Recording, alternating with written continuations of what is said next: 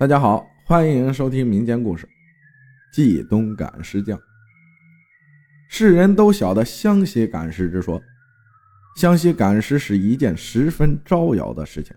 赶尸者可以大名大放的住店，店主还要乐颠颠的迎接喜神。所谓十人住店，两人吃饭，意思是说，那不吃饭的八个人就是死尸。关于冀东背尸一说。可能就鲜为人知了。冀东的背尸却是一件十分遮掩的事情。死者客死他乡后，在苟延残喘的一瞬间，主家就会立马请来背尸匠，将死者包裹得严严实实，就像一个大包裹。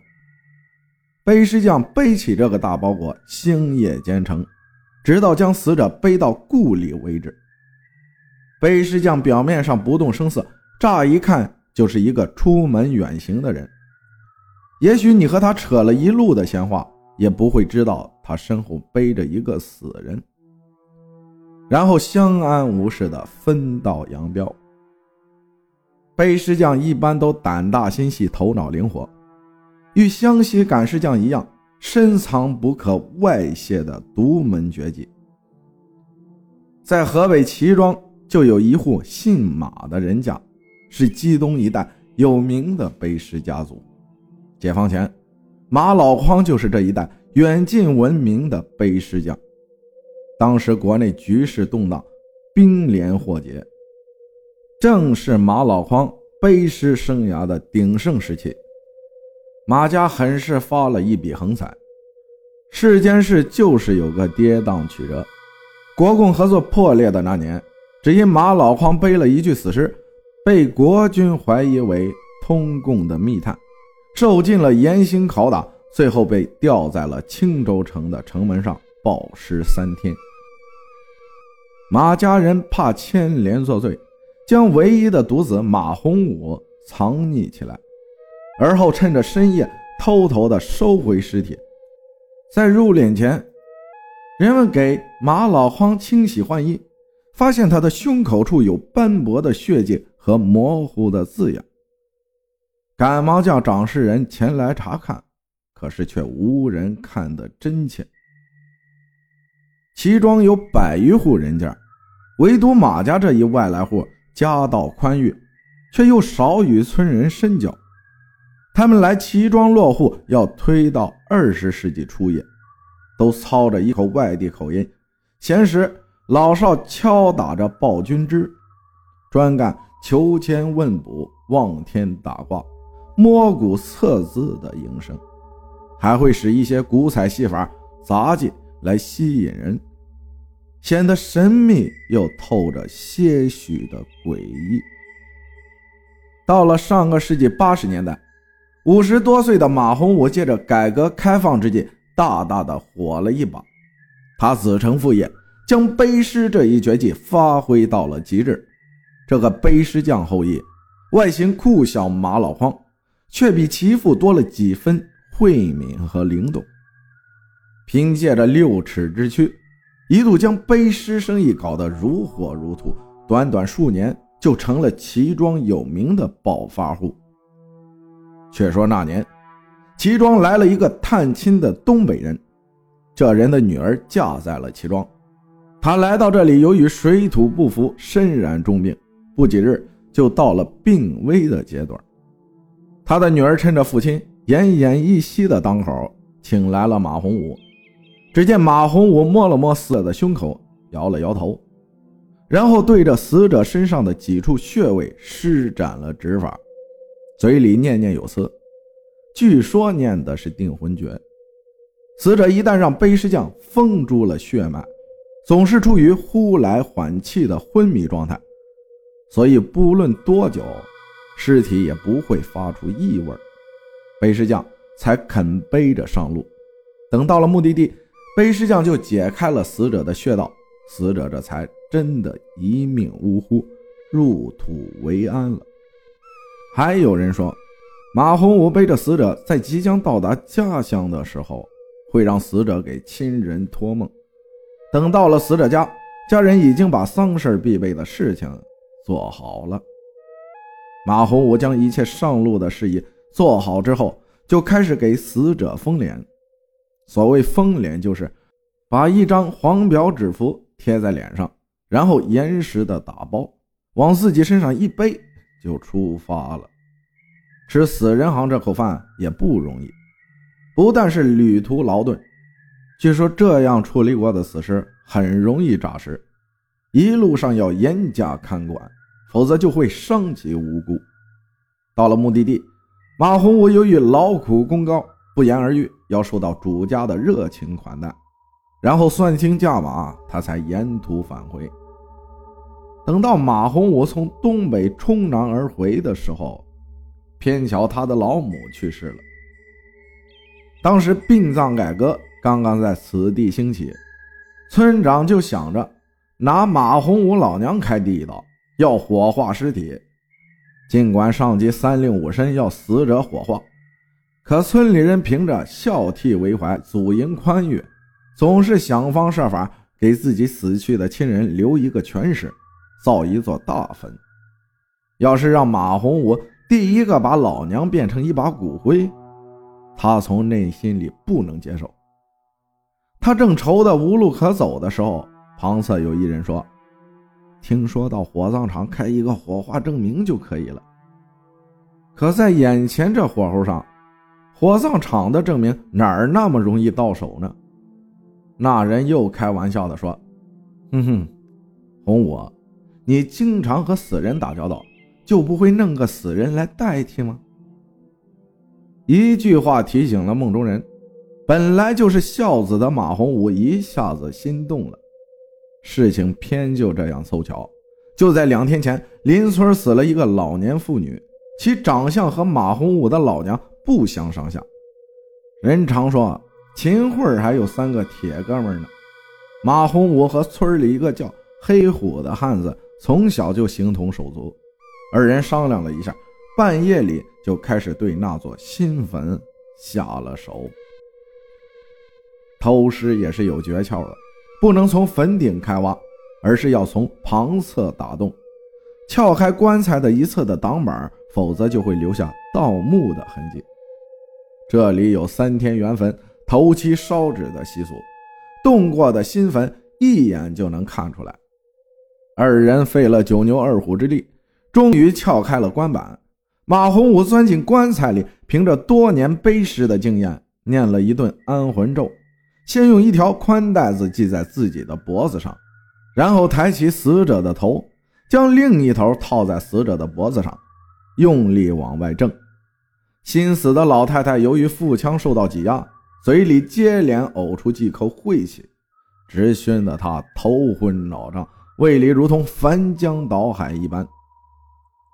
第一次干这种见不得人的事儿，马洪武心里十分害怕。背着老太太的尸体，嘴里不停地念着驱魔咒，走着驱鬼步，可心里还觉得有许多双眼睛在注视着他。这次偷梁换柱的勾当干得十分成功，没留下一点蛛丝马迹。那位老太太做了替身火化后，马洪武理所当然地将骨灰重新偷偷放回那座坟墓里。自此。马洪武那鬼精的脑袋一转，便打上了死人的主意。他拉拢黑虎，二人在暗地里悄悄行动，和那些不愿火化的丧家交易。每具死尸卖到四千元，他得三千，黑虎得一千。后来生意越来越火，越做越大，价码也不断攀升。其实这死人就是一个顶替一个。给这家顶替了一个，出现下一个的时候，顶替下来的这个死者最终也难逃被偷尸火化的命数，只是死者家人当时讨得个心安而已。财源滚滚而来，可尸源未免会出现紧张的时候。一年后，马洪武的舅舅死了，他找了一个死人顶替了舅舅火化。不过几天，村里又死了一个人。马洪武寻遍了远近数十里，也没找到尸源。最后，他一咬牙，就和黑虎一起破了舅舅的坟，将舅舅的尸体背了出来。月黑风高，马洪武背着舅舅的尸体磕磕绊绊地走着，越走越觉得沉重异常。突然，他觉得肩头被猛地拍了一下，惊乍间一回头，看见舅舅好像在对着他呲牙笑着。他吓得大叫一声，出了一身冷汗。原来是舅舅头上戴的那顶帽子被风刮落，正好砸在他的肩上。从此以后，马洪武再也不想亲自去背尸了。他买了一辆三轮车运尸，又叫黑虎去青州县城火车站去雇外地的民工，挖一个五百，拿上钱就走人，干一次就换一波，绝不拖泥带水。这种人在车站有的是，黑虎绝对有把握。他还利用村边的一口破窑来存放尸体，拉了一条丝线通到里面的冰棺上。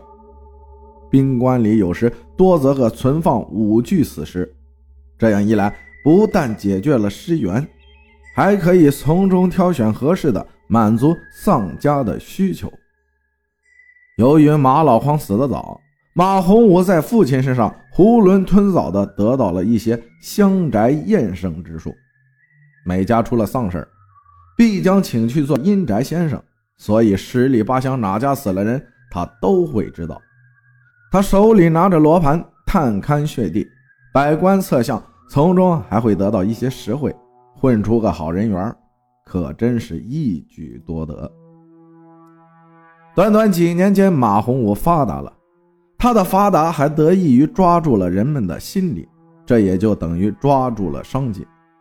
俗话说：“富贵险中求，撑死胆大的，饿死胆小的。”发达后的马洪武还要做些啥呢？当然，有了雄厚资金的马洪武再也不屑干背尸的勾当了。首先是造屋买汽车，然后就改弦更张，开工厂办企业，成了齐庄有名的财神爷。他光明正大的出现在各个高级场合。摆出一副财大气粗的老总派头，天天呼来唤去，吆五喝六，给马家人挣足了面子。这天，马洪武在乡里开了一个会，晚上陪着领导多喝了几杯，然后才开车回家。正是初春，天阴沉着，他听到响了几声旱雷。初春响旱雷，活人见死鬼，这是一个出邪祟的年份。马洪武正想着开到半路，突然雾气四合，迷迷蒙蒙，车灯照不得几米远。灯影里，他看见前面出现了一船人，挡住了他前行的道路。他使劲按着喇叭，笛声在暗夜里凄厉刺耳。可那些人聋了似的，照样直戳戳地立在那儿，简直是一群泥塑木雕。他大骂着停了车。这时，车门被从外面拉开，他看到探进来一张熟悉的老脸，舅舅。他惊叫一声，一股凉气从脚底一直升到了头顶。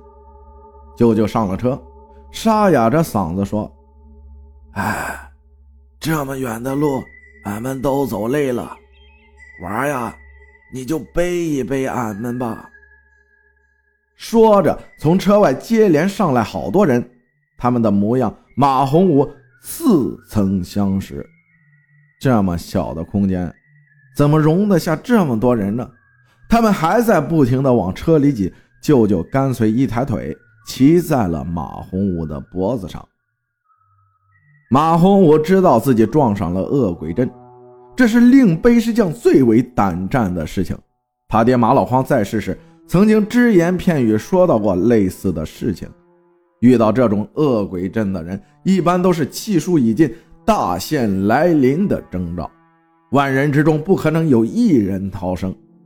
马洪武双手打颤，任他发动引擎，那引擎也只是冥顽不灵的发出几声怪叫，好像被鬼力所控制了。车里的人越来越多。他被挤压的窒息难耐，就连肋骨也发出了断裂声。马洪武的死并没有出车祸的迹象，他开的小车没有一点地方出现磕碰变形，而他却死在了车里，整个身体成了一个扁饼，好像受到了强大外力的挤压，把人放大了将近一倍。他的胸口上，一如他爹马老荒死时一样，出现了两串字迹，只不过他爹的模糊，而他的却异常清晰。可以推断，这字迹并非是他自己所写。个个身达肌理，还是端庄的隶书，鸿雁先烈，类似于真句行语，昭示众人。其中有几个有学问的高中生，终于查到了这两行字的出处，那是出自于《易经》里的两句话：“积善之家必有余庆，积恶之家必有余殃。”其实马老匡死时胸前也是这两句话，只是当时村中没有识字的人，再加上血迹模糊难以辨认，人们就以为是他留给儿子的背尸咒语了，搞得既邪乎又神奇。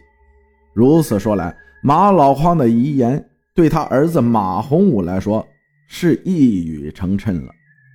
感谢大家的收听，我是阿浩，咱们下期再见。